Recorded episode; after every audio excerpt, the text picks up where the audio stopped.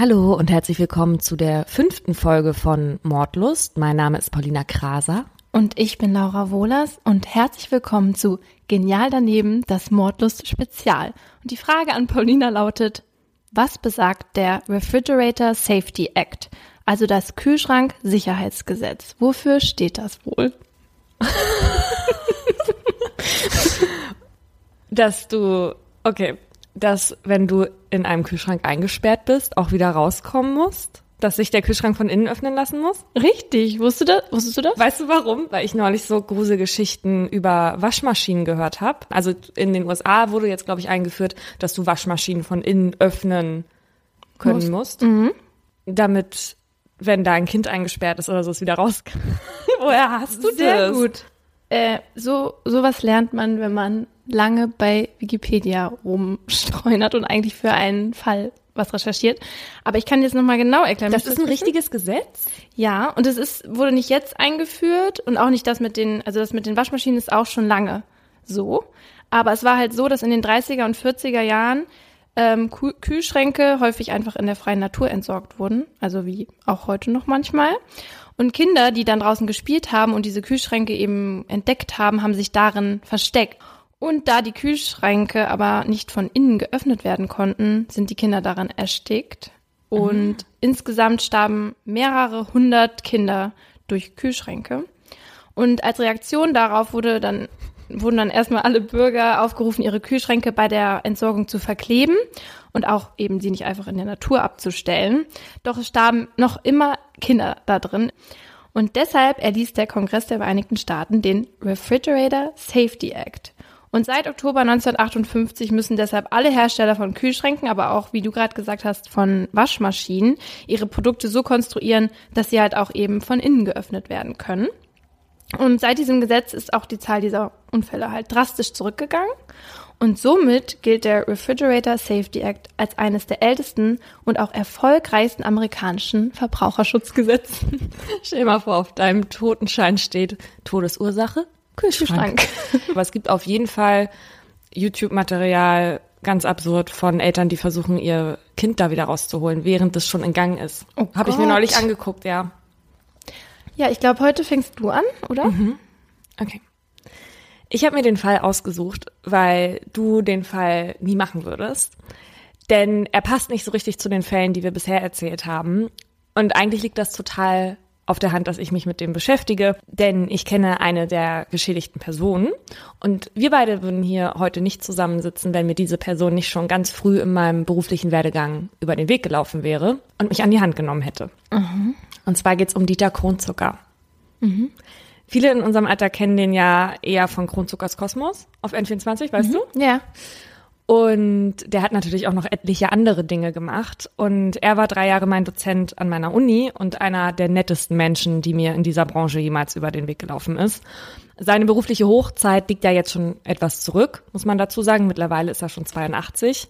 Dieter Kronzucker ist einer der bekanntesten deutschen Fernsehjournalisten in den 70er und 80er Jahren. In der Zeit ist er vor allem als ARD-Korrespondent tätig, gründet und moderiert zeitweise das Heute-Journal und erhält für seine Arbeit mehrere Auszeichnungen. Er ist also ein sehr bekanntes Gesicht. Zusammen mit seiner Frau Renate hat er zwei Töchter, Susanne und Sabine, die 15 und 13 Jahre alt sind, zu der Zeit, von der ich jetzt erzähle. 1980 werden die Kronzuckers auf ein Inserat in der Londoner Sunday Times auf eine Villa mit Pool in der Toskana aufmerksam. Die Villa gehört einem Fürsten in Italien und gemeinsam mit dem Ehepaar Wächtler, die gehören zur Familie und deren Kindern Martin und Petra, die ebenfalls 15 und 13 Jahre alt sind, mieten sie die Villa im Juli. Und wer schon mal im Juli in der Toskana war, der weiß, dass es teilweise unerträglich heiß ist.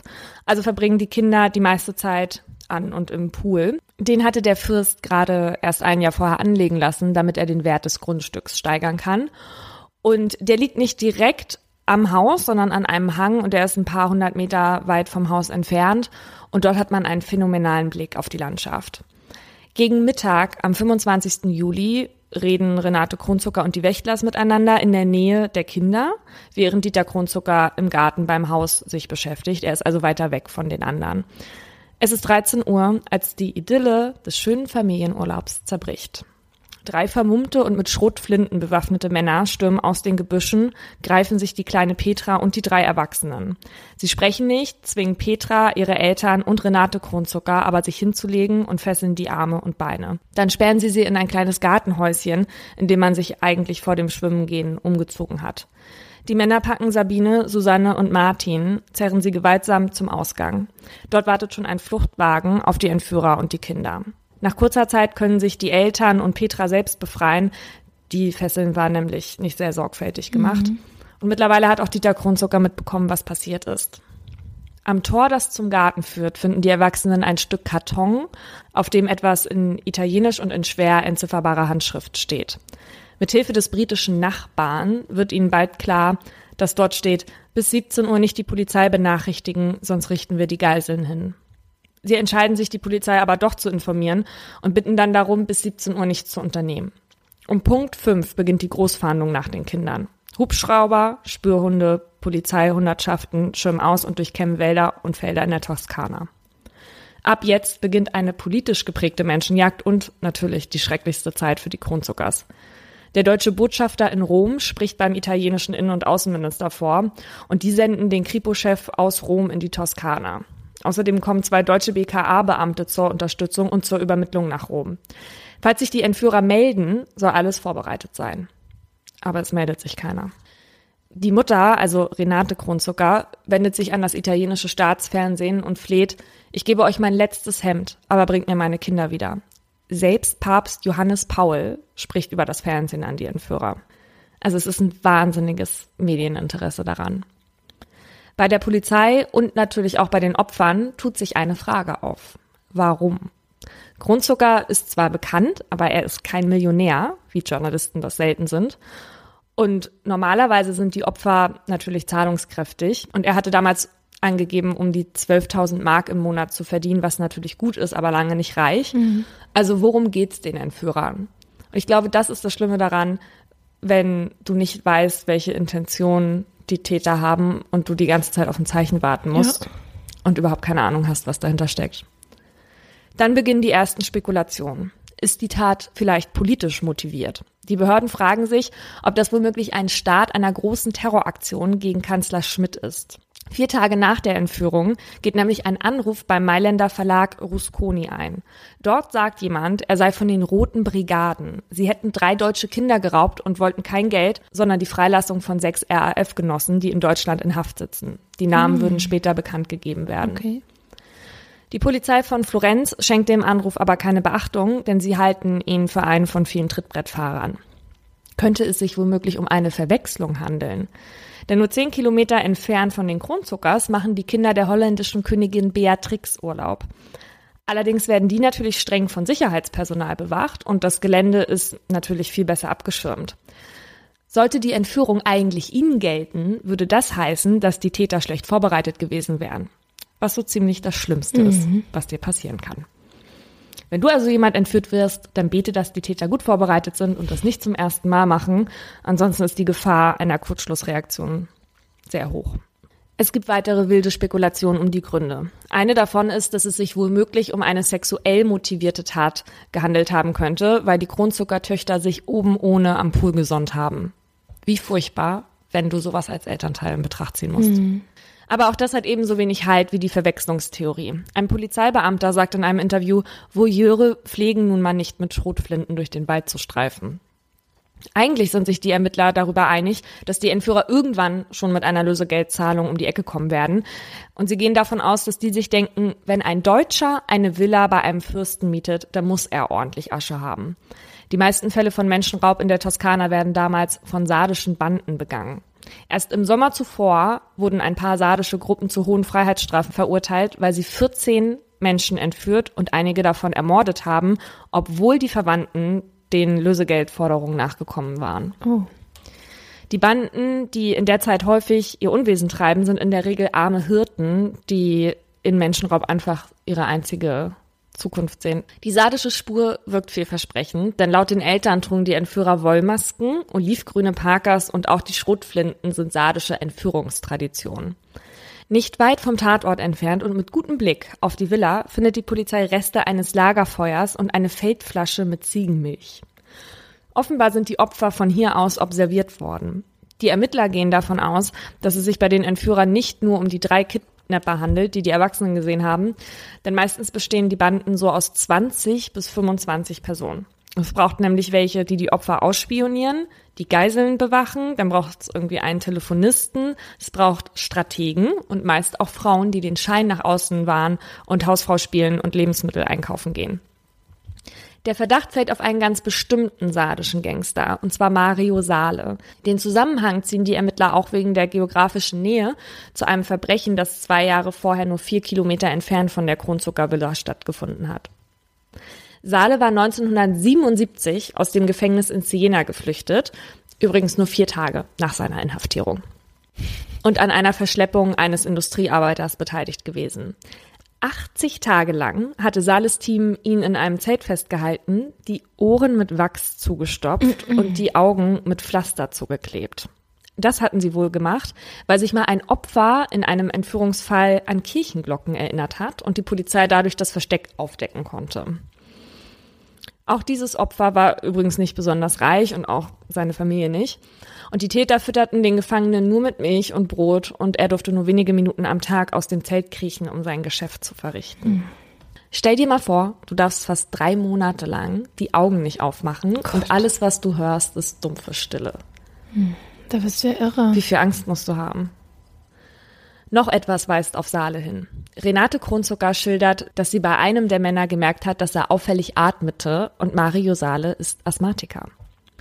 Mittlerweile ist September und die Entführer haben sich immer noch nicht gemeldet. Und inzwischen hat das neue Schuljahr in Deutschland angefangen, aber ohne Susanne, Sabine und Martin dass die sardischen Gangster sich nicht sofort melden und mit einer Lösegeldforderung rausrücken, ist übrigens normal, weil sie erstmal abwarten, bis die polizeilichen Sofortaktionen mhm. abebben. Die Presse ist mittlerweile übrigens angehalten, nicht mehr über den Fall zu berichten, weil die Behörden Sorge haben, dass das die Entführer davon abhalten könnte, zu den Kronzuckers Kontakt aufzunehmen. Mhm. Am 22. September, also fast zwei Monate nach dem Verschwinden, hört die Familie das erste Lebenszeichen. Susanne schickt den Eltern eine Nachricht.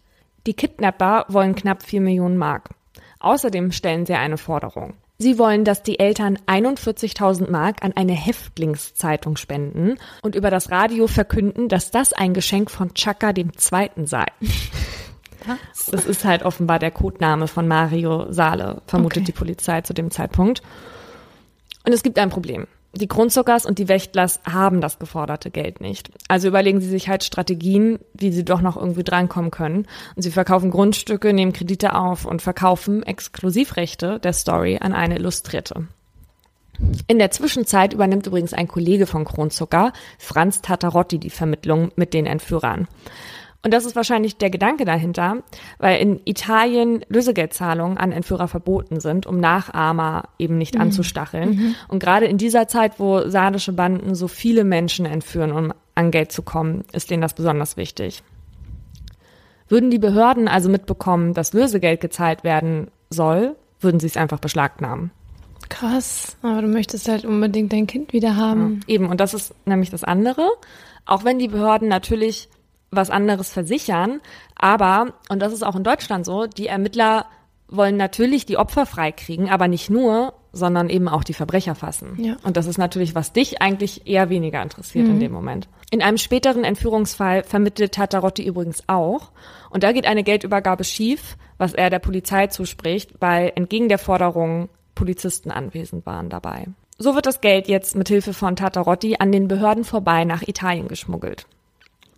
Es gibt unterschiedlichste Theorien darüber, wie sie es gemacht haben, aber die populärste ist, dass sie die Scheine in einer Schweinehälfte nach Italien geschmuggelt haben.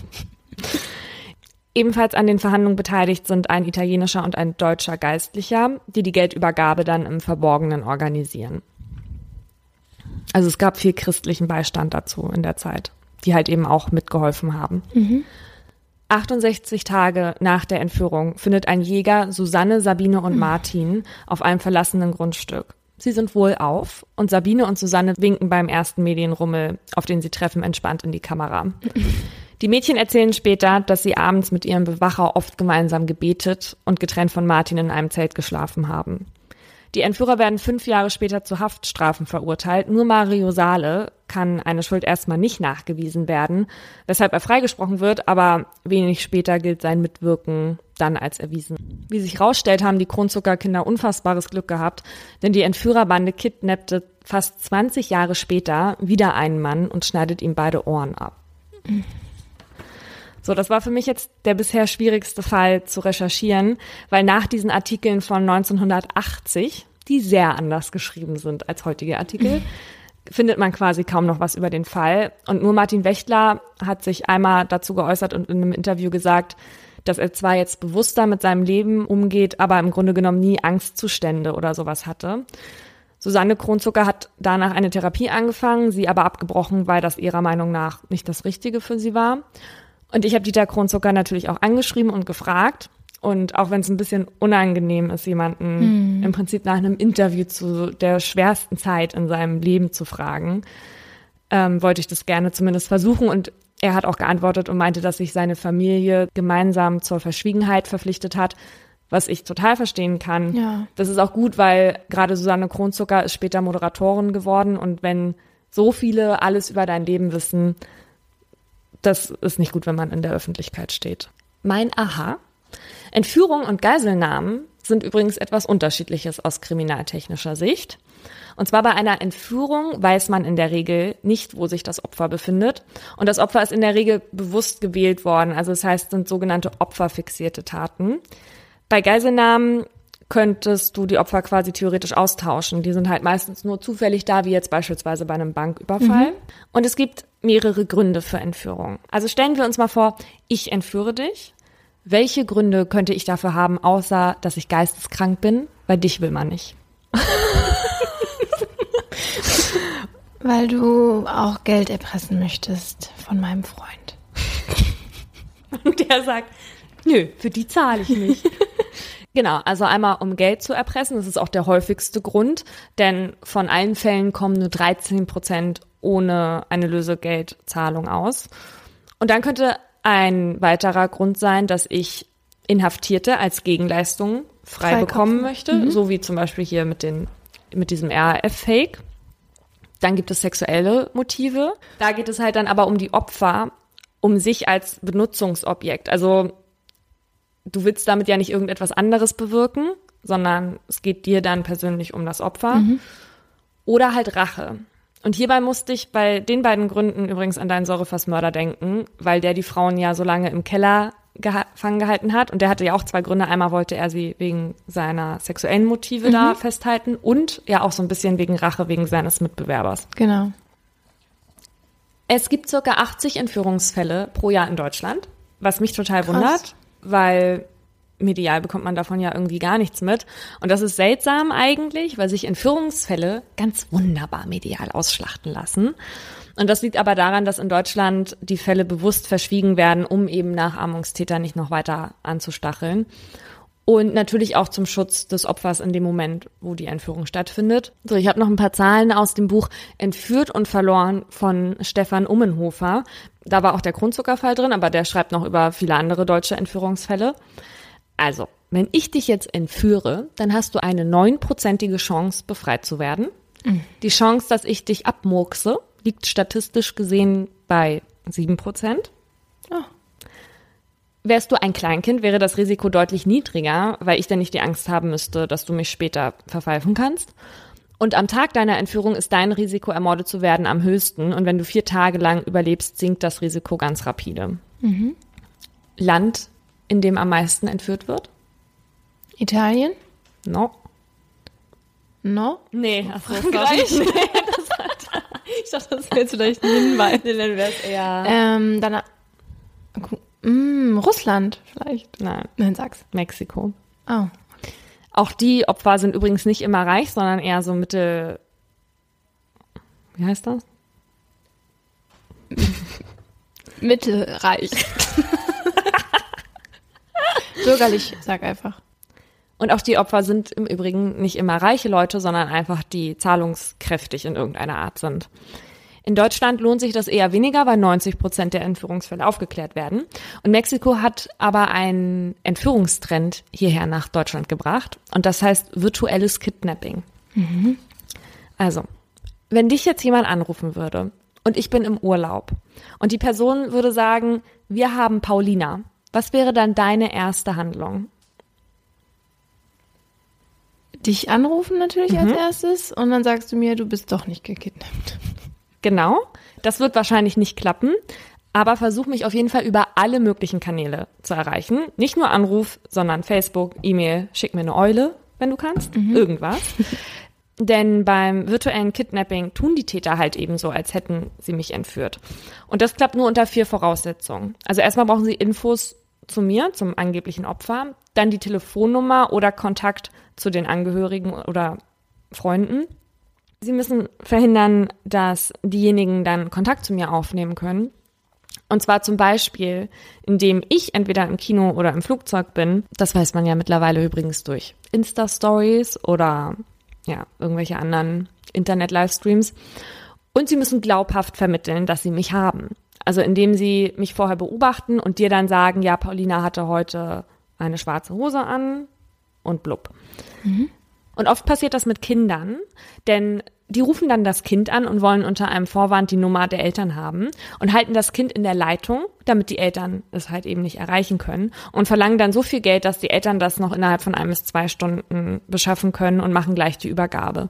Ich würde es ja zum Beispiel so machen. Ich würde sagen, legen Sie jetzt nicht auf, sonst ist das Girl tot. Und dann würde ich halt einfach warten, bis ich die Kohle habe. Passiert in Deutschland hier aber noch nicht so oft. Und du wirst es auch nicht machen. Na, mal sehen, ob dein Freund denn nicht doch irgendwann mal zahlungswillig ist. ich würde es ja nicht machen. Krass. Ich hatte das, also es ist ja auch schon ein bisschen länger her, aber ich hatte nichts davon, wusste nichts davon. Wahrscheinlich auch, weil halt nicht keiner gestorben ist und die danach dann auch nicht darüber reden wollten. Ich würde so gerne mit ihm darüber reden und wissen, ob das Geld in dieser Schweinehälfte nach Italien gebracht wurde. Ja. okay, dann bin ich jetzt dran. Mhm. Bist du bereit? Ich bin sehr gespannt. Für Fritz Honka, den Frauenmörder von St. Pauli. Oh. Gut, also meine Geschichte beginnt im Dezember 1974 in einer Kneipe mit dem Namen Der Goldene Handschuh auf dem Hamburger Berg. Eine Straße, wo ich schon öfters feiern war, du auch, ne? Hamburger Berg? Mhm. Ja. Warst du schon mal im Goldenen Handschuh oder im Elbschosskeller? Nee. Sei froh. Warst du da schon mal? Nein, aber ich weiß jetzt alles darüber.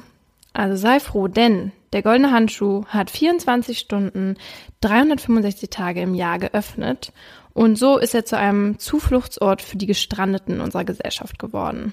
Hier findet man im Dezember 1974 fast ausschließlich Alkoholiker, Obdachlose und Prostituierte.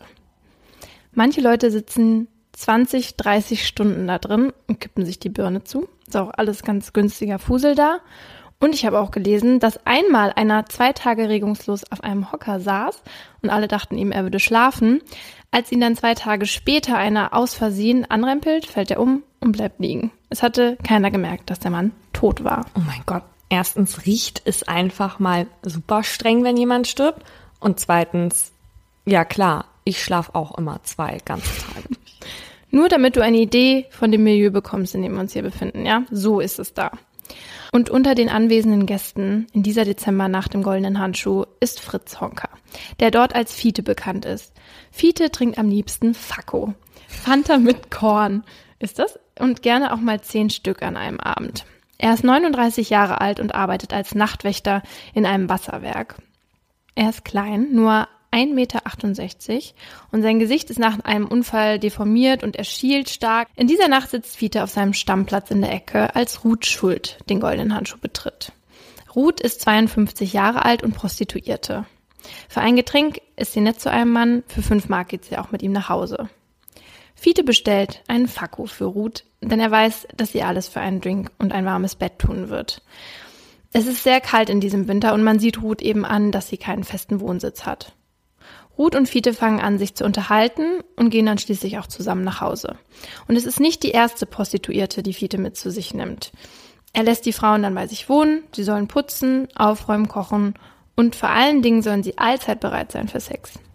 Dafür lässt er sie dann ja auch umsonst bei sich wohnen. Ruth ist schon drei Wochen bei ihm, als wieder mal ein Streit eskaliert. Denn Fiete will Sex, Ruth aber nicht, wie so oft. Sie schreit dann, dass sie ihn mit Syphilis angesteckt hat, obwohl das gar nicht stimmt. Und daraufhin dreht Fiete komplett durch. Schreit sie an, doch sie lacht ihn nur aus.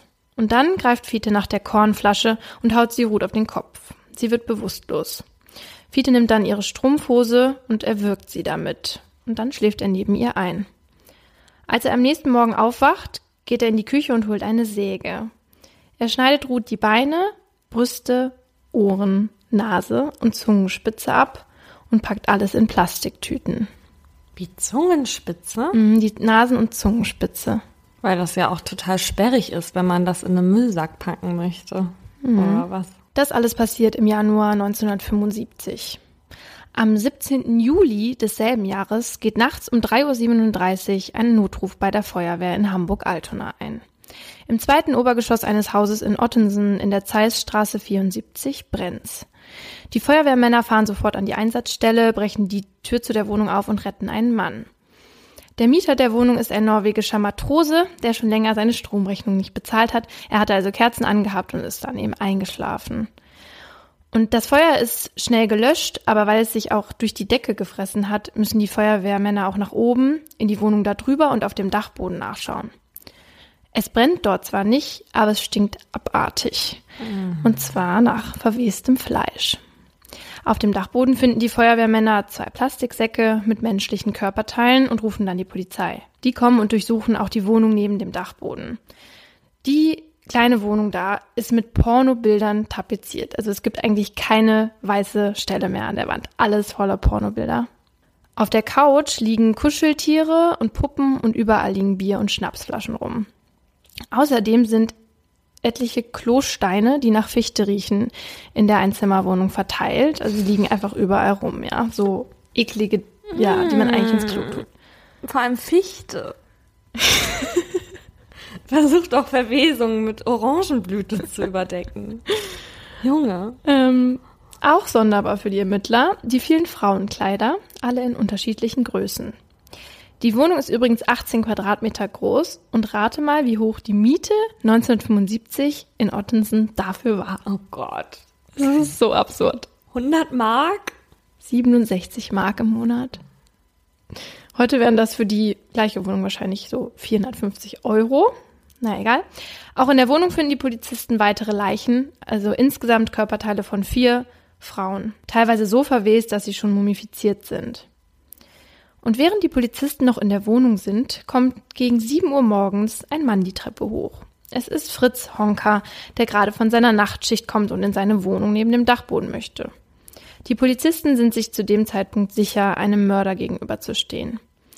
Als sie ihn ganz belanglos fragen, ob ihm hier nie ein Verwesungsgeruch aufgefallen wäre, sagt er ganz ruhig, nö. Die Polizisten nehmen Fritz Honka. Die Fichte macht's. Hier riecht's doch ne lecker nach Fichte, hat er gesagt. genau. So, die Polizisten nehmen Fritz Honka dann mit und nach stundenlangen Verhören meint er dann endlich, ich habe wohl drei Frauen umgebracht. An eine vierte will er sich nicht erinnern können. Es stellt sich heraus, dass alle vier Opfer zumindest Gelegenheitsprostituierte waren, die keine feste Wohnung und auch niemanden hatten, der sie vermisste. Ihre Namen waren Gertraud Breuer, Anna Beuschel, Frieda Roblick und Ruth Schuld. Alle waren um die 50 Jahre alt, hatten auch im goldenen Handschuh verkehrt und waren alle auf eine ähnliche Art wie Ruth umgekommen. Im November 1976 beginnt dann der Prozess gegen Fritz Honka, der wegen vierfachen Mordes angeklagt ist. Und drei Wochen vor dem Prozess will er plötzlich einen neuen Verteidiger haben. Und er verpflichtet dann den damaligen Staranwalt Rolf Bossi, der schon den Kindermörder Jürgen Bartsch verteidigt hatte. Bossis Strategie ist es, Honka für unzurechnungsfähig zu erklären, um das Strafmaß so gering wie möglich zu halten. Seine Argumente? Honka war während der Tat schwer alkoholisiert und weiter seien die Morde im Affekt geschehen. Honka hatte nämlich in seinen ersten Verhören ausgesagt, dass die Frauen ihn als Penner und als Sau beschimpft und ausgelacht hätten. Sie hatten ihn demnach provoziert. Bossi stellt Honka zudem als Sexmonster dar und die Taten als Lustmorde. Eine weitere Strategie von ihm ist es außerdem, die Taten als Milieutaten zu erklären. Die stehen zwar nicht im Gesetzbuch, aber das Milieu war Bossis Argumentation nach ausschlaggebend für die Tat. Also wäre Honka nicht in den Suffkneipen St. Paulis unterwegs gewesen, wäre es niemals so weit gekommen. Er möchte also, dass Honka in einer Psychiatrie untergebracht wird. Die Staatsanwaltschaft sieht das natürlich anders. Deren Gutachter erkennt in Honkas Taten keine Lustmorde, sondern Mordlust. Er meint, wenn Honka betrunken war, hat er seinen Aggressionen freien Lauf gelassen. Er hat die Opfer gezielt ausgesucht, und zwar solche, die ihm wehrlos ausgesetzt waren. Und am Ende geht Bossis Taktik auf. Der Richter entscheidet am 20. Dezember 1976. Honka wird in drei Fällen wegen Totschlags im Affekt und nur einmal wegen Mordes verurteilt. Ihm wird verminderte Schuldfähigkeit zugesprochen, da bei ihm in Anführungszeichen eine schwere seelische Abartigkeit mit Krankheitswert festgestellt wird. Nach dem Urteil wird er in einer geschlossenen Psychiatrie untergebracht. Warum wird er jetzt genau einmal wegen Mordes verurteilt und die anderen drei Male nicht? Und ändert das jetzt was am Strafmaß? Da komme ich nachher nochmal drauf mhm. zurück. Ich habe noch eine ganz absurde Geschichte, die dann in dieser Psychiatrie stattfindet. Und zwar, während er da ist, fängt eine Düsseldorferin namens Petra an, ihm zu schreiben. Also so wie du, Eduard ungefähr. Und kurz darauf schicken die beiden sich auch echte Liebesbriefe hin und her. Und Petra ist aber nicht irgendeine Frau. Petra ist 22 Jahre jünger als Honka und schläft in einem Sarg. heißt sie vielleicht eigentlich Daniela Ruth? Tagsüber macht sie den Deckel zu, legt eine Häkeldecke drüber und stellt eine Vase drauf. Doch irgendwann hört Petra plötzlich auf zu schreiben. Sie kann sich nicht mehr melden, weil sie selber in U-Haft sitzt. Petra hatte nämlich ihren Ehemann mit einem Gürtel stranguliert und in ihren Schlafsarg gelegt. Ja, das hat nichts mit dem Fall zu tun, aber ich fand es absurd, musste es dir erzählen. Aber nochmal zurück zu Honka und seinem Ende. Mhm. 1993 wird er nämlich wegen einer Erkrankung begnadigt und aus der Psychiatrie entlassen. Er bekommt einen neuen Namen. Er lebt dann als Peter Jensen in einem Altenheim in Scharbeutz an der Ostsee. Und zu dem Zeitpunkt ist er schon dement, wird aber immer verwirrter. Außerdem fühlt er sich verfolgt und beklagt sich immer wieder über einen Verwesungsgeruch in seinem Zimmer. Aber war das die Erkrankung, weshalb er begnadigt wurde, dass er dement war? Nee. M -m. Sondern, weißt er du hatte warum? so eine Herzschwäche. Ah, Und deswegen wurde. Ähm, aber Voll er war frech, dass man deswegen dann rausgelassen wurde. Ja. Aber er muss ja zurück in die Psychiatrie und zwar 1998, weil er halt gaga ist. Und dort stirbt er dann am 19. Oktober an den Folgen eben dieser Herzschwäche und einer Asthmaerkrankung. Hat halt ein bisschen zu viel getrunken und geraucht in seinem Leben. Und Fritz Honka wird nur 63 Jahre alt. Bei meiner Recherche hat mir natürlich auch das Buch Der goldene Handschuh von Heinz Strunk geholfen. Und hier muss ich mal kurz eine Mini-Empfehlung aussprechen. Heinz Strunk beschreibt das Milieu, in welchem sich Honka in den 70er Jahren befindet, so realistisch, dass man meint, man würde eben mit ihm zusammen im goldenen Handschuh sitzen. Und er beschreibt auch die Gäste und deren Unterhaltung so detailliert, es ist einfach großartig. Also auch seine Recherche, er hat sich dann da stundenlang reingesetzt und dazugehört. Und teilweise ist auch ziemlich eklig, was da beschrieben wird und wie die Leute da reden. Und ich habe gelesen, dass viele Leute das Buch immer wieder zur Seite legen mussten, weil man es auch tatsächlich manchmal nicht ertragen kann. Aber ich denke, das ist eben die einzige Möglichkeit, dem Leser auch nur eine Mini-Ahnung davon zu geben, wie Leute wie Fritz Honka wirklich gelebt haben und mit welchen Menschen und Situationen sie es zu tun hatten, weil eben Menschen wie du und ich, wie wir auch schon gemerkt haben, wir waren noch niemals im goldenen Handschuh und werden auch niemals in solchen Kneipen verkehren und genau, haben eben keine Ahnung, wie solche Leute leben. Also sehr empfehlenswert, der goldene Handschuh. Mein Aha war, dass ich bei meiner Recherche ganz viele Parallelen entdeckt habe zu dem Fall von vorletzter Folge, also zu Joachim Kroll. So werden beide Männer in nur zwei Jahren Abstand im Osten Deutschlands geboren. Kroll 1933 in Oberschlesien und Honka 1935 in Leipzig. Beide haben viele Geschwister, Kroll neun und Honka sogar zehn. Beide Mütter sind mit der Erziehung der Kinder überfordert. Beide Männer müssen früh als Knechte auf Bauernhöfen arbeiten. Beide haben einen verminderten IQ. Beide sind sehr klein, Kroll 1,60 und Honka eben 1,68. Beide haben ein ausgeprägtes Minderwertigkeitsgefühl und beide arbeiten als Wärter. Honka als Nachtwächter und Kroll als Toilettenwärter. und beide sind eben Triebtäter. Zumindest hat bei beiden Sex eine große Rolle gespielt bei den Taten. Honka wird im Juli 75 und Kroll im Juli 76 festgenommen. Und in ihren Verhören sprechen beide ziemlich ähnlich über die Taten. So sagt Honka, wenn er über die Tötung spricht, dann habe ich sie gemacht. Also gemacht steht bei ihm für getötet. Und Kroll sagt, dann habe ich sie kaputt gemacht. Das sind ja schon irgendwie eine Menge Übereinstimmungen. Und dann habe ich mich eben gefragt, gibt es Merkmale, die alle oder zumindest die meisten Serienmörder gemeinsam haben? Hm. Und gefunden habe ich dazu mal wieder was von Stefan Habort. Der hat auch das Buch zu Kroll geschrieben und ist sowieso Deutschlands bekanntester Serienmordexperte. Der hat nämlich in alle in Deutschland bekannten Fälle von Serienmördern zwischen 1945 und 2000 analysiert und dabei wirklich ein paar Merkmale herausgearbeitet. So sind drei von vier Tätern Männer zwischen 18 und 39 Jahre alt, ledig oder geschieden, kinderlos und unterdurchschnittlich oder nur durchschnittlich intelligent. Die meisten Serienmörder haben nur einen Sonder- oder Hauptschulabschluss, arbeiten als Handwerker oder sind arbeitslos. Sie gelten als soziale Außenseiter und sind vorbestraft oder Polizei bekannt. Fast alle Serienmörder haben eine ausgeprägte Persönlichkeitsstörung. Wer hätte das gedacht? Außerdem sind sie emotional labil, verantwortungslos, egozentrisch und leiden unter Minderwertigkeitsgefühlen. Check, check, check.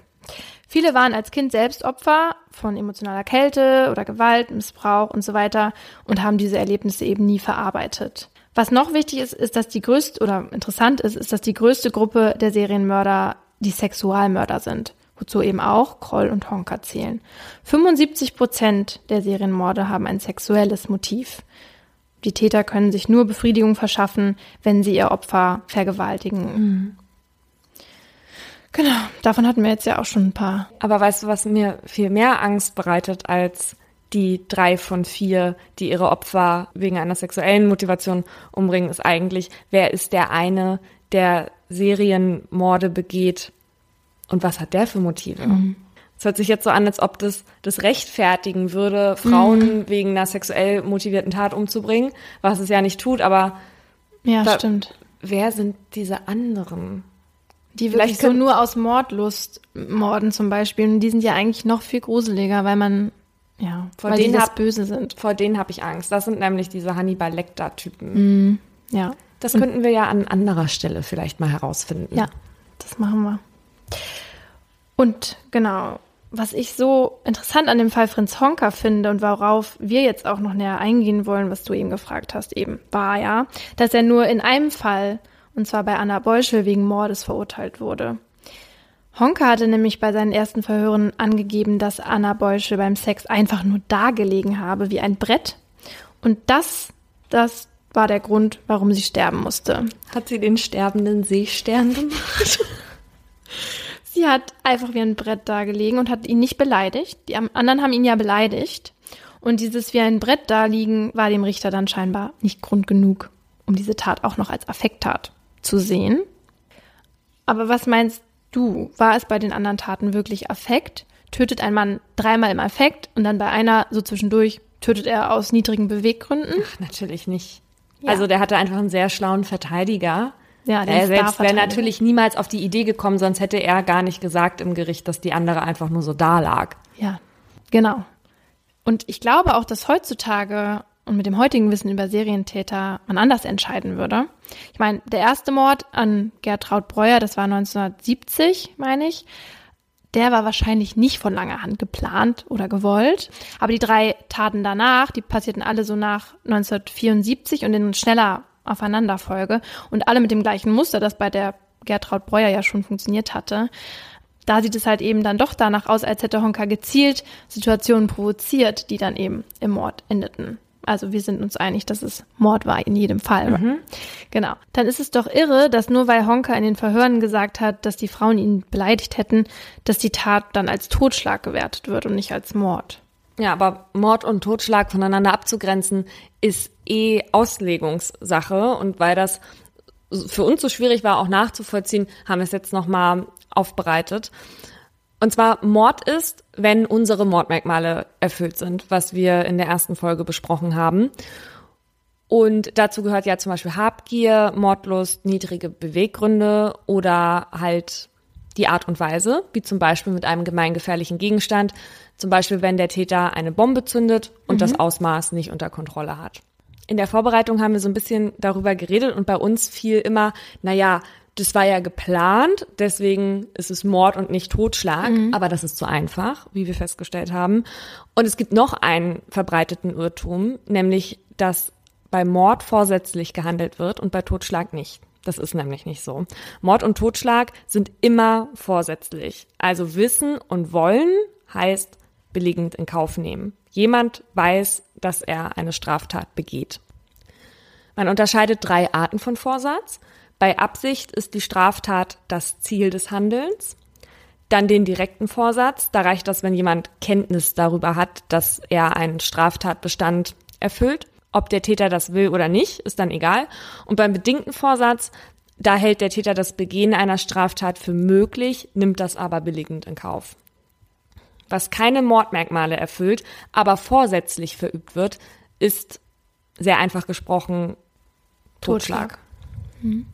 Bei Totschlag bekommt man mindestens fünf Jahre und für Mord ist es immer zwingend eine lebenslange Haftstrafe.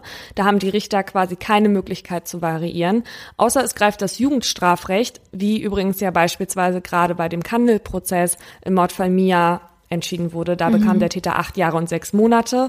Ihr Ex-Freund Abdul hatte sie ja ermordet. Mhm. Es gibt halt schon ganz lange Kritik an den Mordparagraphen, gerade in Abgrenzung zum Totschlag. Und da wird immer ein Beispiel angeführt. Ein über Jahre gewalttätiger Ehemann, der seine Frau schließlich irgendwann erschlägt, würde wahrscheinlich als Totschläger verurteilt werden. Und hätte hingegen diese gepeinigte Ehefrau ihren Mann heimlich vergiftet, wäre sie wegen Heimtücke der Tat eine Mörderin. Heißt, sie würde lebenslänglich kassieren und er vielleicht nur fünf Jahre. Und unser ehemaliger Justizminister Heiko Maas wollte den Mordparagraphen ändern, hatte auch schon Gesetzesvorschläge vorgelegt, aber Katharina Barley, also unsere jetzige Ministerin, sieht da keinen Handlungsdrang. Hm.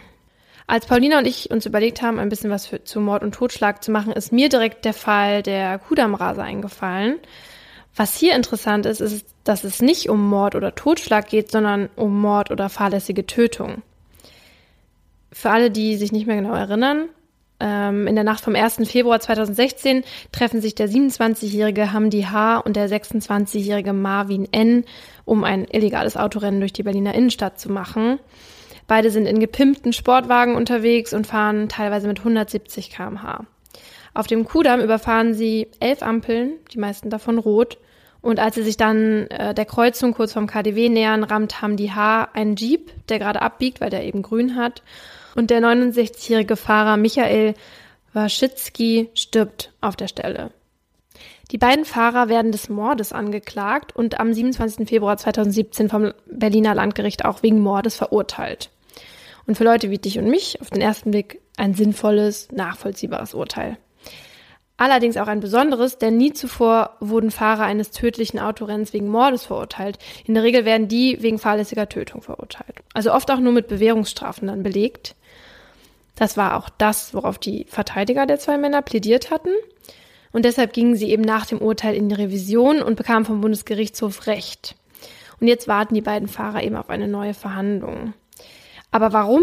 Warum war es vielleicht doch kein Mord, sondern vielleicht Totschlag oder doch fahrlässige Tötung? Hast du eine Idee?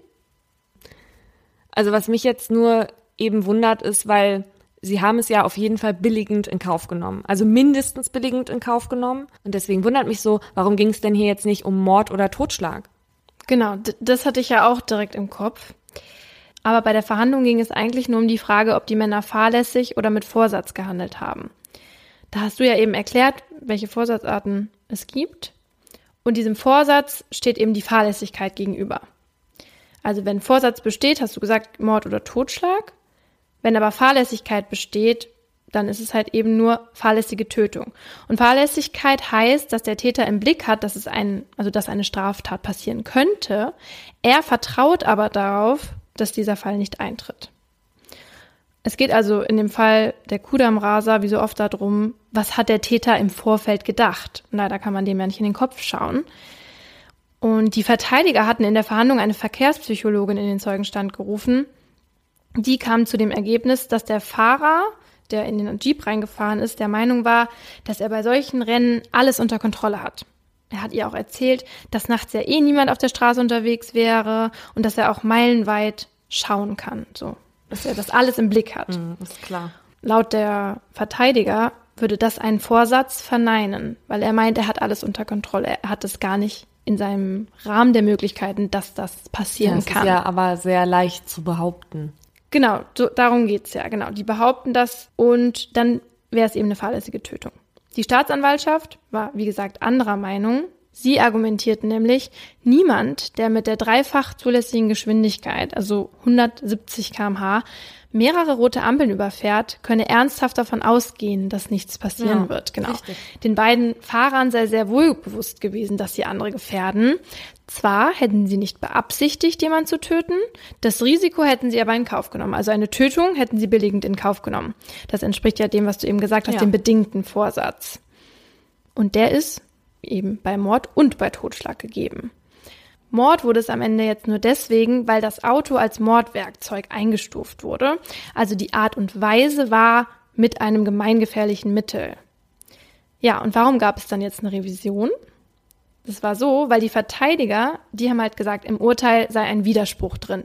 Und zwar sagen die, dass das Urteil den Angeklagten zwei sich widersprechende Bewusstseinszustände unterstellt.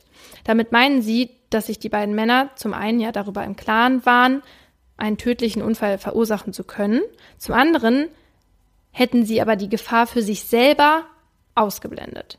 Da fragt die Verteidigung sich dann, wie kann man das Risiko für andere erkennen, aber für sich selber nicht? Und natürlich hat die Staatsanwaltschaft darauf auch schnell eine Antwort. Die sagen dann, ja, Fahrer in solch aufgemotzten Karren würden sich eh immer sicher fühlen und wie in einem Panzer fühlen sozusagen. Aber das ließ der Bundesgerichtshof nicht gelten, weshalb der Fall dann im November jetzt neu verhandelt wird. Und es ist jetzt nicht ausgeschlossen, dass nicht nochmal wegen Mordes Ja. verurteilt wird. Also es kann wieder passieren. Die Staatsanwaltschaft muss halt aufpassen, wie sie das argumentieren. Sie müssen es besser und klarer begründen. Ja, und ich bin auf jeden Fall gespannt. Es wäre ein klares Signal an alle Raser, wenn sie wegen Mordes verurteilt würden. Aber ob es wirklich juristisch fair ist, weiß ich eben nicht. Es ist halt so kompliziert, wie wir auch gerade gesehen haben, diese einzelnen Wenn du Abstufungen. mit 170 Sachen mit dieser Karre über den Kudamm rast, dann kannst du nicht kontrollieren, was dabei passiert. Und deswegen bin ich sehr wohl der Meinung, dass sie wegen Mordes verurteilt werden sollten. ja, aber ich finde auch, man könnte sie wegen Totschlags verurteilen. Ja, könnte man. Es gibt halt immer wieder so Fälle, wo man alleine wegen des Strafmaßes möchte, dass sie wegen Mordes verurteilt werden, Ja. weil alles andere einfach gefühlt viel zu gering ist. Und dann gibt es noch andere Fälle. Und ich habe ja eine kleine Kurzgeschichte für dich mitgebracht, die zum Nachdenken ist. Ich habe mir nämlich neulich mal die Bücher von Ferdinand von Schirach vorgenommen. Ich kannte halt den Namen und ich wusste auch, dass einige von seinen Erzählungen verfilmt wurden, aber ich habe nie was gelesen. Großer Fehler. Hast du schon mal was gelesen? Brillanter Erzähler. Ich bin hin und weg. Und zwar bin ich gerade beim ersten Buch Verbrechen. Das ist sein erster Erzählband von so Kurzgeschichten. Und es passt eben deswegen so wunderbar hier rein, ähm, weil Ferdinand von Schirach früher auch Strafverteidiger war und erzählt quasi von allen Fällen, die er selbst vertreten hat. Ich erzähle jetzt vom Cello. Es geht um Theresa und Leonard Tackler, ein gut situiertes Geschwisterpaar und ihre Mutter stirbt, als sie noch sehr jung sind, weil sie aus dem 18. Stock bei einem Richtfest fällt, weil die Brüstung nicht abgesichert war. Der Vater ist emotionslos in seiner Erziehung und nach meiner Auffassung schikaniert er die Kinder sogar in jungen Jahren. Beispiel, die beiden wollten ins Kino gehen und der Vater hat ihnen Geld mitgegeben, die beiden trauen sich ihm aber nicht zu sagen, dass das Geld nur für eine Karte reicht und der Fahrer der Familie gibt den Kindern dann Geld dazu, damit sie zusammen ins Kino gehen können. Theresa ist eine begnadete Cellospielerin mit großen Zukunftsaussichten und in der Geschichte schreibt Ferdinand von Schirach, dass es angedeutete sexuelle Annäherung seitens des Vaters gegeben hat. Theresa und Leonards Verbindung ist aufgrund dieser strengen Erziehung sehr, sehr stark. Und mit ungefähr 20 Jahren beschließen die beiden dann, den Vater zu verlassen. Und in der Nacht, als sie ihm das mitteilen, schreit Leonard ihn an, du hast uns lange genug gequält. Und Theresa sagt leise, wir wollen nie so werden wie du. Und der Vater schreibt ihnen beiden einen Scheck über 250.000 Euro aus Und die beiden beschließen, drei Jahre gemeinsam durch die USA und Europa zu reisen. Cool. Und sie haben zwischenzeitlich zwar Affären, aber verbringen eigentlich jeden Tag miteinander. Also es ist ganz, ganz eng. In Sizilien nehmen sich die beiden dann eine alte Vespa und fahren Richtung Meer, obwohl Leonard am Morgen mit Fieber aufgewacht ist. In einem Wasser, das er sich an einer Tankstelle gekauft hat, befanden sich E. coli-Bakterien. Das hm. weiß aber zu diesem Zeitpunkt hm. noch niemand. Ein Apfel ist der Grund, weshalb an diesem Tag das Leben von Theresa und Leonard zugrunde geht. Theresa sagt auf dem Roller etwas und Leonard dreht sich dann zu ihr um und das Vorderrad gleitet über den Apfel, stellt sich quer mhm. und Leonard verliert die Kontrolle. Theresa staucht sich eine Schulter und Leonards Kopf wird zwischen Hinterrad und einem Stein eingequetscht und platzt auf. Oh. Im Krankenhaus gelangt dann Gift aus den Nieren in die Blutbahn und sein Blut untersucht halt zu diesem Zeitpunkt niemand, weil sie mit anderen offensichtlicheren Schäden zu kämpfen haben. Und das Ende vom Lied ist, dass Leonard als halber Krüppel zurückbleibt, weil sie ihm Teile seiner Füße abnehmen mhm. müssen und sein Hippocampus ist so stark verletzt, dass er sich Dinge nicht länger als vier Minuten merken kann. Und Theresa opfert danach quasi ihr Leben und pflegt ihn, aber er sieht in ihr jetzt halt nur noch eine schöne Frau. Er weiß weder, wer sie ist, mhm. noch wer er ist. Und nach einigen Monaten, nachdem Theresa geistig und körperlich schon total abgebaut hat, also die verstumpft da quasi bei dieser Pflege und bei mhm. dieser neuen Aufgabe, holt sie abends das Cello raus, um zu spielen. Leonard schlägt die Bettdecke zurück und beginnt zu masturbieren. Theresa wehrt mhm. sich halt gegen Küsse, zieht sich aber auf seinen Verlangen hin aus und spielt, bis er eingeschlafen ist. Danach wischt sie seinen Sperma vom Bauch und übergibt sich im Badezimmer. Im Gegensatz zu allen anderen Dingen kann er sich aber am nächsten Tag noch an das Cello erinnern. Leonards Zustand verschlechtert sich dann und die Ärzte teilen Theresa mit, dass er bald seine Sprache verlieren würde und noch weitere Amputationen folgen würden. Eines Abends besorgt Theresa eine Suppe, die Leonard früher gerne gegessen hat, und versetzt die Suppe und Wein mit Schlafmittel. Damit er sich nicht erbricht, gibt sie das nur in kleinen Mengen und dann zieht sie sich aus und zieht ihn aus und hieft ihn in die Badewanne, legt sich dazu, wie die beiden das als Kind früher einmal gemacht haben, legt den Kopf auf seine Schulter, küsst ihn in den Nacken und lässt ihn langsam unter Wasser gleiten. Und Theresa wird des Mordes angeklagt. Krass. Jetzt das stell diese Frau gegenüber zu diesen beiden ja, Rasern. Rasern. Mhm. Und man kann schon verstehen, warum es Kritik dran gibt, weil das hier ist meiner Meinung nach ein totaler Akt der Liebe Mhm. Und es ist aber Mord aus Heimtücke, weil sie, er kann sich ja natürlich nicht, nicht wehren. wehren. Krass. Ja. Oh, das ist wirklich absurd. Aber ich habe zum Beispiel auch gelesen, dass ein, ähm, genau, ein, in Hamburg war das, ein Mann hat seinen ehemaligen Schwager erschossen. Der war auf dem, der war auf dem Fahrrad, der Schwager, und der Typ stand vor ihm, hat ihn erschossen. Und der hat nur Totschlag bekommen, weil er dem ehemaligen Schwager die Pistole vorher gezeigt hat und ihm angedroht hat, dass er ihn umbringt. Und dann war die Tat nicht mehr, war der, äh, war das Opfer nicht mehr arglos und hm. deswegen war es kein Mord. Wo man sich auch so denkt, gut, wenn der einen guten Anwalt hat, dann findet der wahrscheinlich immer irgendwas, wo er irgendwie raus kann oder so, weil es halt so viele kleine Abstufungen gibt dass man denkt, irgendwie ist es nicht fair.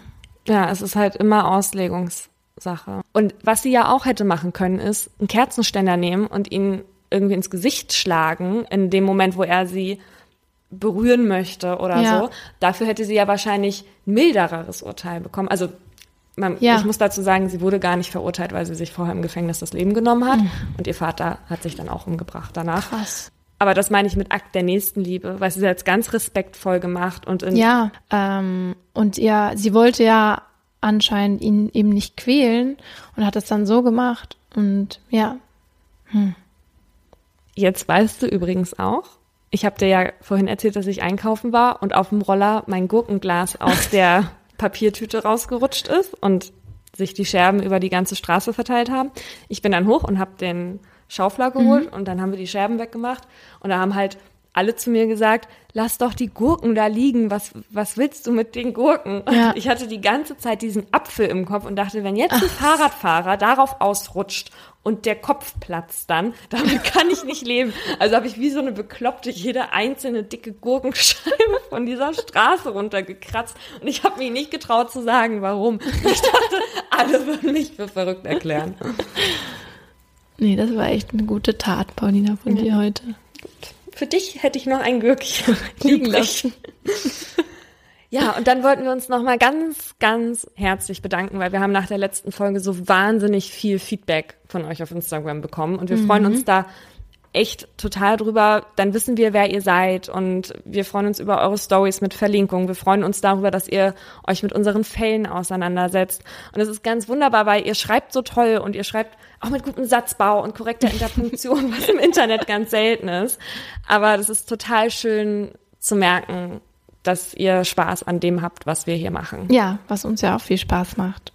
Und was uns auch besonders freut, ist, wenn ihr Fälle vorschlagt, denn langsam sind so die, die wir eh im Kopf hatten, vielleicht auch schon alle durch und deswegen freuen wir uns natürlich immer über Vorschläge von euch. Auch wenn ihr jetzt nicht direkt merkt, dass wir die da nehmen. Wir sehen sie alle und screenshotten sie auch alle. Und das war's dann auch schon mit unserer fünften Folge. Bis zur Folge 6. Bis dann. Im folgenden Trailer für den Podcast Justitias Wille geht es um Depression und Suizid. Bitte achtet auf euch, wenn ihr reinhört. Ein Flügel der großen französischen Fenster steht offen und gewährt einen Blick in den großen Garten. Von draußen dringt warme Luft in das bescheiden eingerichtete kleine Hotelzimmer. Sie kniet auf dem Einzelbett, faltet die Hände und richtet den Blick gen Himmel. Danach setzt der Mann, der bei ihr ist, ihr die Nadel und schließt den Zugang an. Lieber Gott, nimm mich zu dir, sagt sie und öffnet das Ventil. Dann bahnt sich die tödliche Flüssigkeit ihren Weg in ihre Vene. Die beiden haben sich heute zum Sterben verabredet. Sie wollte, dass er ihr dabei hilft, sich von ihrem jahrelangen Leid zu befreien. Wenige Augenblicke später schläft sie ein. Nach ein paar Minuten setzt ihre Atmung aus, danach hört ihr Herz aufzuschlagen. An diesem Tag ist der Mann sich sicher, das Richtige getan zu haben. Doch jetzt steht der pensionierte Arzt vor Gericht. Die Staatsanwaltschaft sagt, was er getan hat, war ein Verbrechen. Denn die Frau war schwer depressiv und ihr Sterbewunsch habe nicht auf ihrem freien Willen beruht. Er hätte ihr also nicht helfen dürfen. Die Frage, die jetzt vor Gericht geklärt werden muss, verhalf der Mediziner einer verzweifelten Frau rechtmäßig zum Suizid? Oder hat er sie, zumindest rechtlich gesehen, getötet? Wir sind Laura Wohlers und Paulina Kraser. In den nächsten Wochen werden wir in unserem neuen Podcast Justitias Wille den Prozess begleiten. Ein Prozess, dessen Ausgang wegweisend für ähnlich gelagerte Fälle sein könnte. Und wir werden uns dem kontrovers diskutierten Thema Sterbehilfe widmen. Wie wollen wir als Gesellschaft mit denen umgehen, die sterben wollen? Wann müssen wir akzeptieren, dass Menschen ihr Leben als nicht mehr lebenswert betrachten? Und sollte man bei der Suizidhilfe einen Unterschied zwischen psychisch und körperlich Erkrankten machen? Darum geht's in der ersten Staffel von Justitias Wille. Leben in der Waagschale.